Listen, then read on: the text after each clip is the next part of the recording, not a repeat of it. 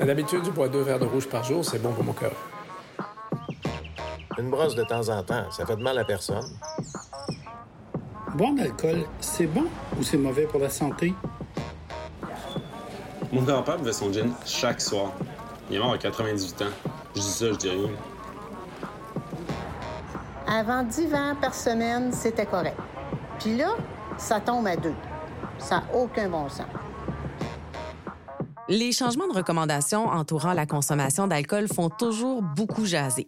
Depuis 2011, au Canada, on recommandait à la population de s'en tenir à un maximum de 10 verres standards par semaine pour les femmes et de 15 pour les hommes. Mais récemment, le Centre canadien sur les dépendances et l'usage des substances, le CCDUS, a proposé de nouveaux repères qui font directement référence aux risques relatifs à la consommation d'alcool qui vont de faible à élevé en fonction du nombre de verres consommés par semaine. Par exemple, un risque faible correspond à un ou deux verres standards par semaine. Toute une différence dans le message. Mais qu'est-ce que ça veut dire tout ça? Et est-ce qu'on doit vraiment réduire notre consommation d'alcool pour être en bonne santé? Au fond, ce qu'on aimerait savoir pour prendre une décision éclairée, c'est ce qui est clairement démontré par la science. Et c'est ce qu'on cherchera à faire dans cet épisode.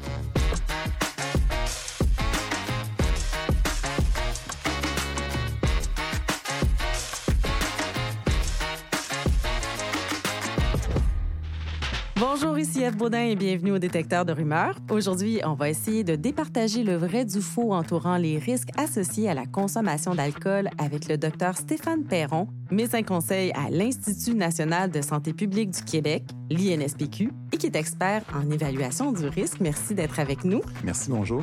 Bonjour. La consommation d'alcool, ça intéresse à peu près tout le monde. Là, si je regarde les statistiques, euh, à peu près plus de 80 des gens ont consommé là, de l'alcool dans l'année qui a précédé, là, donc 80 des adultes.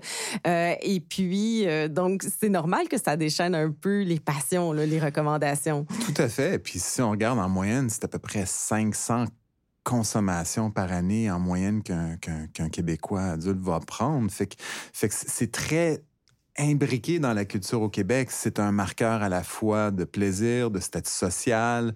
Euh, on le voit dans les téléromans, c'est dans toutes les occasions. C'est vu comme une activité quotidienne de consommation. C'est une activité pour démontrer selon ce que tu bois, où tu te places dans la société. Bref, c'est une symbolique qui est extrêmement forte. Fait que nécessairement, ça va déchaîner des passions. Oh oui, je pense qu'on peut dire que ça interpelle beaucoup.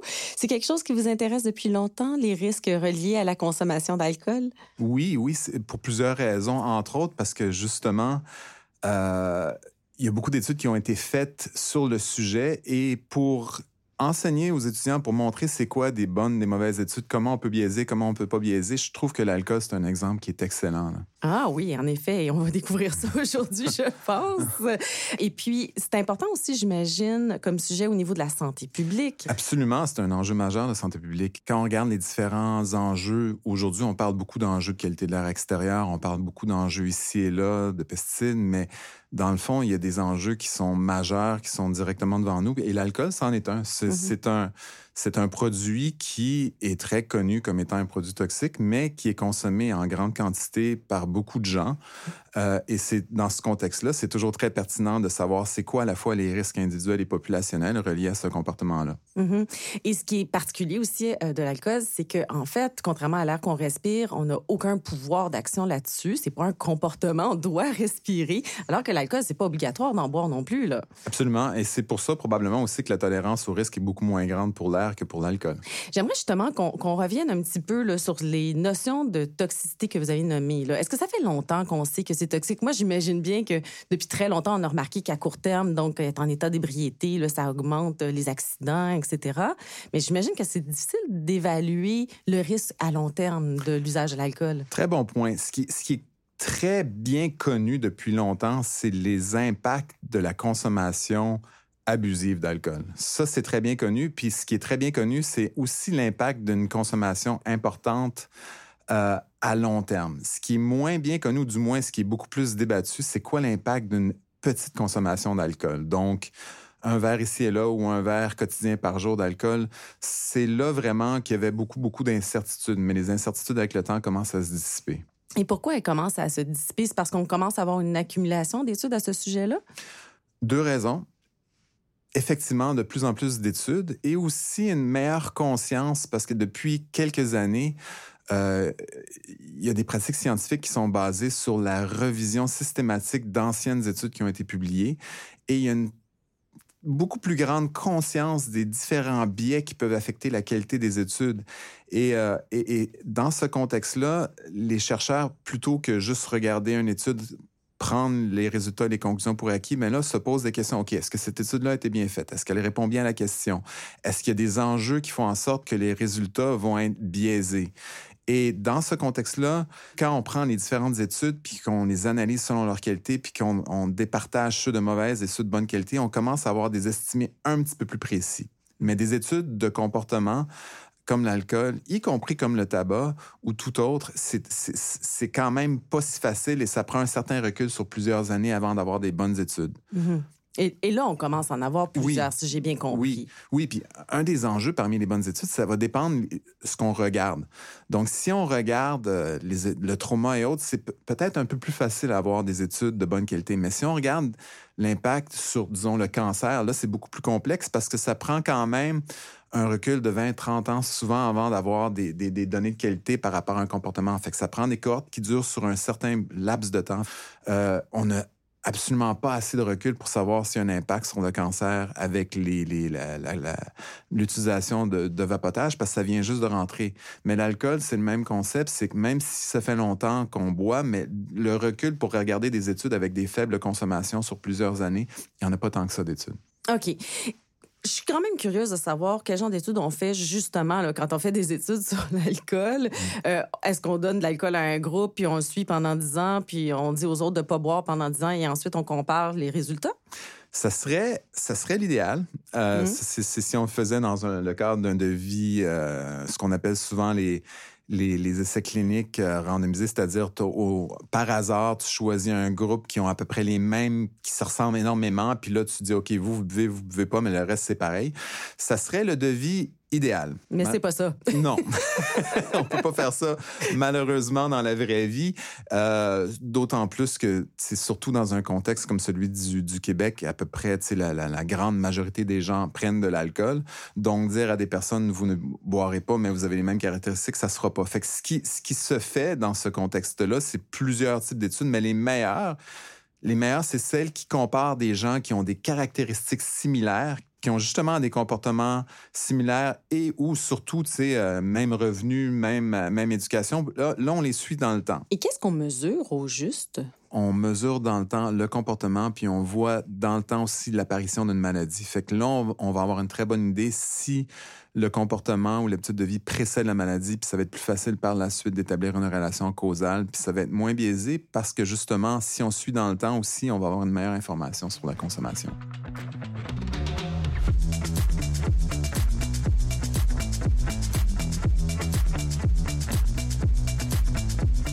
Donc, docteur Perron, on doit porter attention à la manière dont les études sont faites, aux caractéristiques des gens qu'on compare, s'assurer, dans le fond, qu'on compare des pommes avec des pommes.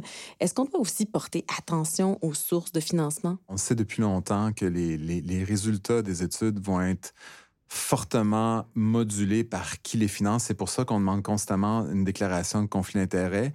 Et si vous êtes Coca-Cola, Pepsi, Imperial Tobacco ou euh, vin spiritueux puis vous financez une étude, c'est pas pour que l'étude conclue qu'il y a un risque à la santé. Fait que ces études-là sont fortement biaisées, surtout dans leurs conclusions ce sont souvent les études justement qui prendront pas en considération les différents biais qui vont mélanger puis qui ensuite vont faire beaucoup de publicité par rapport aux résultats de leurs études. Et, et c'est toujours de façon très nuancée, très subtile. Pour vous donner un exemple, vapotage, tabac, ben les études financières vont regarder le nombre de produits de combustion, sachant très bien qu'il y en a pas dans la vapoteuse. Fait qu'il y en a toujours un qui va mieux paraître. Ah. Euh, L'alcool, euh, vont financer des études où ils feront pas les distinctions entre les anciens buveurs, les jamais buveurs. Ils vont changer. Fait qu'il y a toujours un. Ce qui est intéressant dans ces études-là, c'est qu'il y a toujours un piège, puis le jeu, c'est de le trouver. Parce que, encore une fois, on ne finance pas, on met pas des millions de dollars pour se faire dire on n'achète pas ce produit-là et il n'y a aucune industrie qui fait ça. Et c'est pour ça que l'industrie pharmaceutique est hautement réglementée pour justement éviter ce type de piège-là malheureusement, pour les produits de consommation, il n'a pas du tout ce type de réglementation-là pour s'assurer que les études sont vraiment de bonne qualité. Un autre biais très important, c'est il y a beaucoup d'études, en fait, la majorité des études ne regardaient pas, ne faisaient pas la distinction entre jamais buveur et ancien buveur. Hmm. Et ça aussi, c'est une différence super importante. Pour vous donner une idée, imaginez qu'on on, on fait des études sur le tabac et qu'on met dans le même panier ancien fumeur et jamais fumeur. Euh, ça va faire en sorte que ceux qui fument un petit peu sont peut-être avantagés parce que les anciens fumeurs, souvent, c'est parce que justement des raisons. fumeurs. Les gros fumeurs, c'est pour des raisons de santé souvent qui ont abandonné, fait qu'ils sont déjà hypothéqués. C'est la même chose pour l'alcool. Donc, si on a des gens qui, qui, euh, qui ont arrêté de boire, souvent, c'est pour des raisons de santé. Fait si on les met dans le même panier que les jamais buveurs, ben là, les, les, les buveurs occasionnels, surtout dans un contexte que c'est les gens qui sont très favorisés qui boivent, vont donner l'illusion d'être plus en santé. Euh, Donc, on va avoir l'illusion que ceux qui boivent un petit peu sont, sont beaucoup plus en santé. Mais quand on enlève ce facteur-là, quand on enlève les, les anciens buveurs des jamais buveurs, ben, la protection qui serait conférée par la consommation d'alcool à petite dose disparaît. Oui, puis j'imagine qu'il y a toutes sortes d'autres facteurs comme le style de vie qui peuvent tromper les résultats et donner l'impression que l'alcool comporte des bienfaits. Est-ce que c'est ça qui s'est passé avec le vin rouge en France? On parlait du paradoxe français dans les années 80. Ben, le paradoxe français, c'est qu'il y a beaucoup de gens qui disaient on constate qu'en France, les gens boivent un peu plus qu'ailleurs dans le monde euh, et qu'il y a des indicateurs de santé quand même tout de même favorables. Mais, donc, il y a beaucoup de gens qui disaient la raison pourquoi les gens sont en santé, c'est à cause de la consommation d'alcool, ce qui est en fait un raccourci qui ne se fait pas en santé publique euh, parce que ce qui détermine la santé des gens, c'est tout un ensemble de comportements. Et en France, ce qu'on constatait aussi, entre autres par rapport à d'autres pays, c'est que l'alimentation était quand même bien meilleure. Euh, L'activité physique était plus élevée, les gens bougent beaucoup plus, les différents paramètres de santé étaient très favorables. Fait que dire que c'est juste l'alcool, c'est faire, c'est dire quelque chose qu'on ne pouvait absolument pas faire. Là. Mm -hmm. ben, si j'ai bien compris, les chercheurs doivent s'assurer que les études qu'ils incluent dans leur synthèse comparent bel et bien des pommes avec des pommes, et ils doivent aussi exclure donc les études qui comportent trop de biais. Tout à fait, parce que autrement il y a trop de bruit, fait qu'on sera pas capable de voir vraiment l'impact de l'alcool. Fait que ce qu'on veut dans le monde, le monde idéal, puis on, c'est que les personnes, qui, on a des personnes qui ont des comportements identiques, puis la seule chose qui est distincte, c'est la consommation d'alcool. Là, on va être capable d'avoir des relations très Mhm. claires. Mm -hmm. Puis c'est ce qu'on cherche à faire, puis c'est ce qu'on devrait toujours chercher à faire. Puis la, la plupart des organismes réglementaires aujourd'hui, euh, que ce soit France, Grande-Bretagne, Australie, Canada, c'est un peu le, le, le, les études qui regardent. Ils tentent justement d'aller chercher des études qui sont de bonne qualité, qui vont éviter le bruit, puis qui vont être capables d'identifier le plus possible l'effet d'alcool. Et même à ça, on a quand même l'imprécision. Mais, mais Oui. les grosses tendances ressortent. Donc, on commence à avoir un, un corpus scientifique assez important pour commencer à dégager des choses. Oui, oui. OK. Puis pour certainement pour une consommation qui, qui, qui est plus que très faible, on, on voit les associations causales, on voit les doses réponses, c'est-à-dire plus on boit, plus les effets sont importants. Ça, ça, ça, ça se dégage très clairement aussi.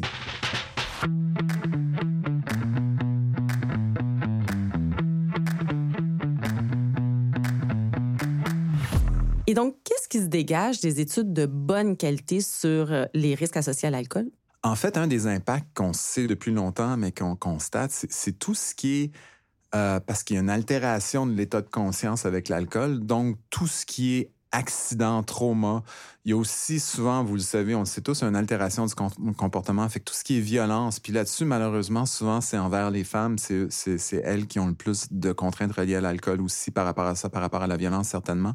Donc, ce qu'on voit, c'est vraiment tout ce qui est accident, accident volontaire, accident involontaire, trauma, violence. On sait depuis longtemps qu'il y a des liens avec l'alcool. Puis ce qu'on constate avec ces études-là, c'est que ça prend pas beaucoup d'alcool aussi pour voir des associations. Fait que, fait que ça, c'est quelque chose qui ressort beaucoup de ces études-là, puis qui, qui doit être considéré parce que, pour faire un autre parallèle, la guerre au tabac, elle a vraiment pris son envol dans le milieu des années 90 à partir du moment où on s'est rendu compte que les gens qui étaient exposés à la fumée de tabac secondaire étaient aussi à risque. À ce moment-là, c'est devenu beaucoup moins socialement acceptable de fumer à côté de quelqu'un.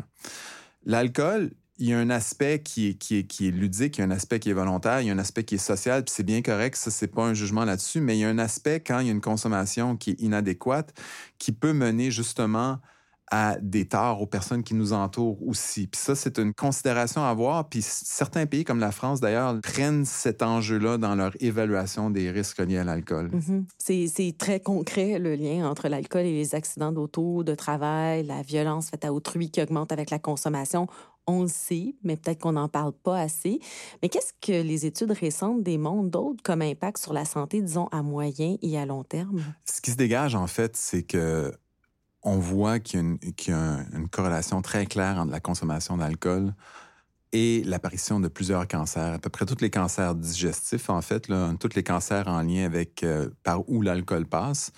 Avec un, ça veut dire quoi, ça? Euh, oui, très bonne question. C'est-à-dire quand... Euh, donc, quand on boit de l'alcool, l'alcool passe dans la bouche, œsophage, estomac, côlon, métabolisé par le foie, rectum, tous ces, lieux-là sont des lieux où on voit une augmentation du risque de cancer relié à la consommation d'alcool. Pour les femmes, il y a un bonus, il y a aussi une augmentation avec le cancer du sein. Et donc, c'est significatif l'augmentation des risques de cancer chez les personnes qui consomment? Absolument. Ah oui? Oui, oui, c'est très significatif. Ça augmente avec la dose. Euh, plusieurs, on a la misère à même voir s'il y a un seuil. Fait que ça, c'est un effet qui est très clair. Euh, et, souvent, il y a des cancers comme celui de l'œsophage où d'emblée, on va suspecter qu'il y a une consommation d'alcool parce qu'il y a beaucoup moins d'autres problèmes qui vont causer ce cancer-là. Fait, que oui, c'est systématique et oui, c'est très bien documenté et oui, une courbe dose-réponse très claire. Donc, plus on en boit, plus il y a des risques, mais même à très faible consommation, il y a des risques d'augmentation de ces cancers-là. Ah oui. Ce qu'on peut constater avec l'alcool aussi, avec une plus grande consommation, c'est que il y a une augmentation des décès prématurés. Donc, les personnes, plus on boit, plus il y a une augmentation de décès prématurés. Puis ça ne veut pas dire que le voisin, votre oncle, votre oncle qui a bu un peu plus, qui est mort à 90 ans, je pense souvent il y a une mauvaise compréhension de la part de la population par rapport à ces risques-là. si je peux faire une analogie, imaginez que vous avez un sac de bonbons, puis dans votre sac de bonbons, vous avez quelques bonbons rouges, puis toutes les autres sont verts votre probabilité de piger un bonbon rouge qui serait un problème de santé est quand même là. Il y a des gens qui vont avoir des bons comportements. L'affaire, c'est que plus on boit, plus on va rajouter des bonbons rouges. Fait qu'on mm. on peut peut-être quand même piger le vert, vivre longtemps heureux, mais il y a juste plus de chances qu'on pige le rouge. Mm. C'est la même chose avec l'alcool. Plus on boit, plus on se met à risque, plus qu'on voit les, enjeux reliés avec la mortalité prématurée chez les grands buveurs? J'aime bien l'image du sac de bonbons. Là. Ça aide à mieux comprendre la notion de risque de mourir prématurément à cause de l'alcool. Dans le fond, plus on boit, plus on ajoute des bonbons rouges dans notre sac, dans le fond. Mais ce qu'on constate aussi avec le recul, avec le temps et avec les études, c'est que l'apparition de ces effets-là, ben, on les voit à des doses quand même qui sont pas si élevées que ça présentement. OK, mais parlons-en justement des doses. Qu'est-ce qui se dégage? Parce que monsieur, madame, tout le monde qui nous écoute veut savoir ben, à partir de quand j'augmente mon risque? L'étude du Centre canadien sur l'usage de l'alcool et de substances disait qu'un risque faible, euh, c'était à deux, deux verres semaine environ. Ensuite, on tombait à trois à six verres pour un risque modéré et sept verres et plus, c'était un risque élevé. Est-ce que ça, ce sont des repères? Hein? C'est comme ça qu'ils les ont présentés. Est-ce que ça, ressemble à ça, des repères qui sont fiables pour euh, les gens qui nous écoutent? L'originalité de cette étude-là et des, études qui ont été faites aussi France, Angleterre euh, et en Australie, c'est qu'on essaie de donner un chiffre au risque puis essayer d'avoir quelque chose d'un petit peu plus objectif. Donc, euh, ce que le, CCDUS a tenté de faire, ce qui a été fait en France aussi, c'était de dire, OK, si on a plus que une personne sur mille qui boit, qui va avoir un, décès prématuré, on va considérer si c'est moins que ça, donc moins qu'une personne sur, sur mille, on va considérer que c'est un risque faible. C'est à peu près ça le CCDUS. En fait, ils, ont utilisé un, critère un peu plus complexe, mais ça revient pas mal à ça. C'est un décès sur mille. En fait, c'est un calcul qu'on fait. C'est un calcul, exactement. Puis, puis, il y avait une balise entre risque faible, donc moins qu'un sur mille, et risque modéré, qui était un sur cent. Je vous arrête. Un, décès sur mille, ça me semble quand même énorme. C'est beaucoup. Euh, mais le risque, le risque sociétal va, va varier beaucoup en termes de contrôle qu'on a sur notre risque. Donc, on est habitué d'entendre par- comme pour tout ce qui est nickel à Québec, arsenic à Rouen, que un, un risque élevé, c'est soit un risque de plus que 1 sur 100 000 ou 1 sur 1 million. Fait que ça, c'est parce que c'est des risques involontaires. C'est-à-dire, si notre risque de développer un cancer, si on respire l'air, augmente à plus que 1 sur 1 million pour une personne qui est exposée toute sa vie, c'est considéré comme étant beaucoup parce que tu le contrôles pas. Fait qu'on veut que ces risques involontaires soient le plus bas possible. Il y a d'autres contextes. Il y a le contexte du travail. On n'a pas le choix de travailler. Fait que généralement, on est plus tolérant au risque. Fait que dans les milieux de travail, euh, les personnes qui travaillent avec différents produits chimiques ou sont exposées à différents risques, on va être un peu plus tolérant que dans l'environnement parce que le travail, il y a comme un compromis. Les gens ont souvent pas le choix. D'habitude, on tolère, les normes vont tolérer un risque de 1 sur 1000 à 1 sur 10 000. C'est à peu près la norme qui est acceptée dans la société actuellement. Dans cet exemple-là, c'est une personne sur mille qui développerait un cancer. Oui, mais pour des comportements, euh, généralement, la société tolère des risques plus élevés.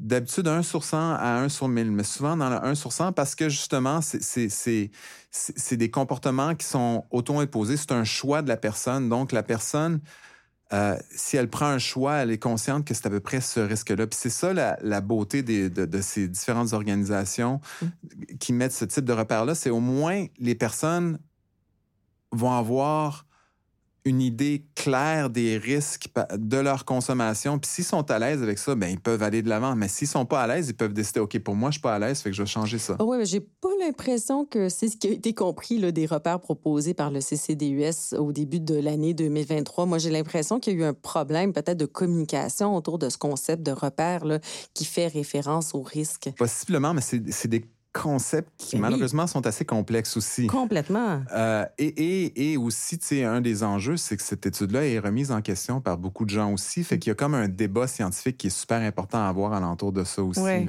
ouais, je comprends. Mais aussi le débat, je pense, qui se faisait autour du, du fait qu'on a dit il n'y a aucune consommation d'alcool qui est sans risque ou qui est bonne pour la santé. Là.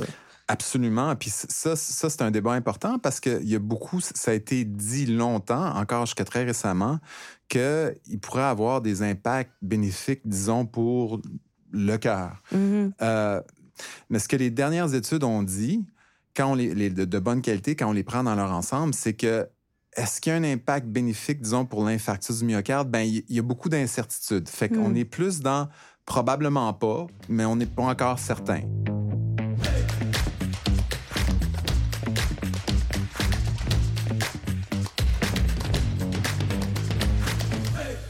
Finalement, est-ce qu'on peut dégager un consensus scientifique quand même là, basé sur les études qui sont bien faites? Oui, euh, parce que si on regarde l'ensemble des problèmes, c'est assez clair qu'il y- a une relation dose-réponse avec la consommation d'alcool. Fait que donc, l'idéal, c'est de moins boire. Puis si, si, si pour vous, la santé, c'est important, c'est quelque chose pour lequel vous tenez à cœur, euh, le moins que vous prenez de l'alcool, le mieux que ça va être pour votre santé. Mhm. Le moins dans une semaine et le moins aussi en une seule fois. Tout à fait. Parce que la consommation qu'on appelle abusive, donc plus que 4 ou 5 verres de façon consécutive, ça va plus altérer le comportement. Donc, il y a plus de risques par rapport à ça. Euh, en partie parce qu'on le métabolise moins bien, parce que justement, là, on dépasse notre, notre capacité, en fait, de métaboliser l'alcool. Plus on en boit vite et rapidement. Donc, aussi, les effets toxiques aigus euh, à court terme vont être plus importants. Fait c'est à la fois une bonne idée d'éviter ce type de comportement-là. Et c'est à la fois, si c'est pour la santé, si pour vous la santé c'est une valeur qui est importante, ben la meilleure chose c'est boire moins et le moins possible. Ben, Merci d'avoir été avec nous, Dr Perron. C'est très intéressant de comprendre tous les paramètres qui doivent être pris en considération par les chercheurs pour faire de bonnes études sur l'alcool.